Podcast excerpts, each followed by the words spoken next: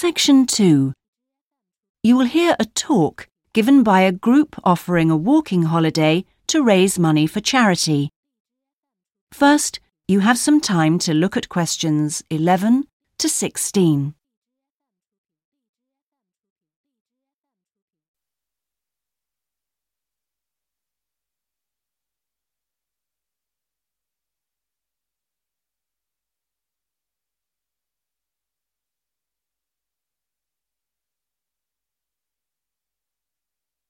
Now listen carefully and answer questions 11 to 16.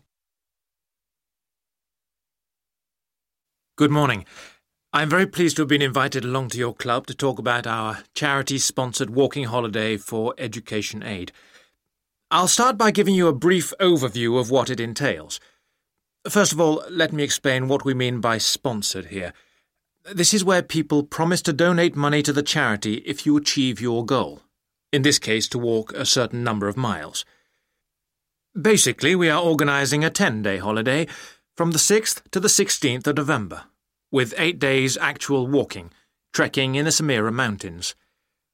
Let's have a look at some of the details.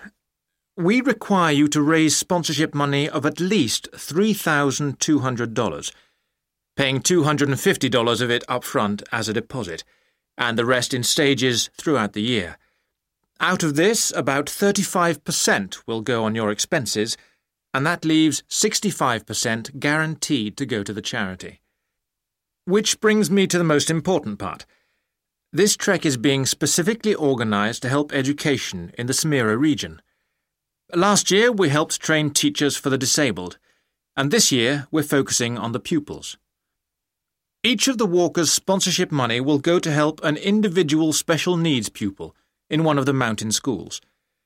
In the second part of the talk, I'll be giving you a lot more details. But back to the basic information. Age limits. This is the second time we've run this kind of holiday, and um, on the first we even had an 80 year old. But we found it was wise to establish limits this time.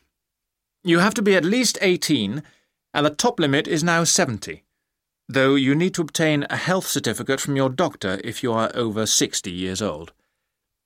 Now, the Samira Mountains are among the highest in the world, but you mustn't be too daunted. We will mainly be trekking in the foothills only, although there will be spectacular views even in the foothills. However, you will need to be extremely fit if you aren't now and you're interested in coming with us. You have plenty of time to get into shape. You'll be sleeping in tents so you must have quite a bit of equipment with you. But you will be helped by local assistants. Your bedding and so forth will be carried by them. We ask that you only walk with a small rucksack with needs for the day.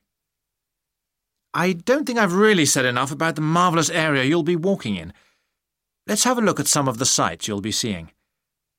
Apart from these spectacular snow covered peaks and valleys, there are marvellous historic villages, the area has been famous for centuries for making beautiful carpets, although recently there has been a trend to move into weaving blankets and wood carving.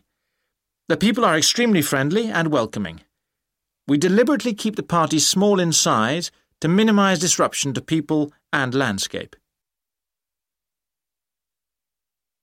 Before you hear the rest of the talk, you have some time to look at questions 17 to 20.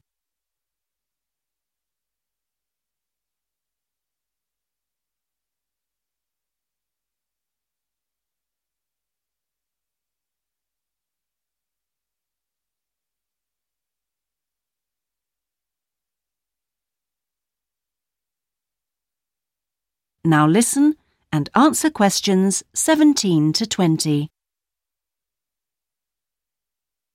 I hope that there are still some people interested. I will be distributing leaflets at the end where you can find out more information. But just for the moment, I'll outline the itinerary, the main high points of the holiday. Obviously, you'll start by flying out to Kishba, the capital city, on day one. After a couple of days to acclimatise yourself, You'll start the trek on day three, walking through the enormous Katiba forest, which will take the whole of the day.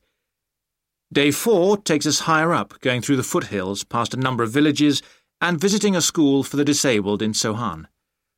Then you have a rest day, that's day five, before going to the spectacular Kumi Temple, with 12th century carvings, set in a small forest by a lake, and that's day six, the highlight for many. We stay near there for day seven, because then comes the hardest day, walking through very mountainous country, but culminating in a swim in the Pate Falls. This is the highest waterfall in the region. Day nine is much easier, with part of the day spent in a village where they make some of the gorgeous red blankets. Then back down to Kishbar and the journey home. So, you can see it's a pretty packed timetable. That is the end of section two. You now have half a minute to check your answers.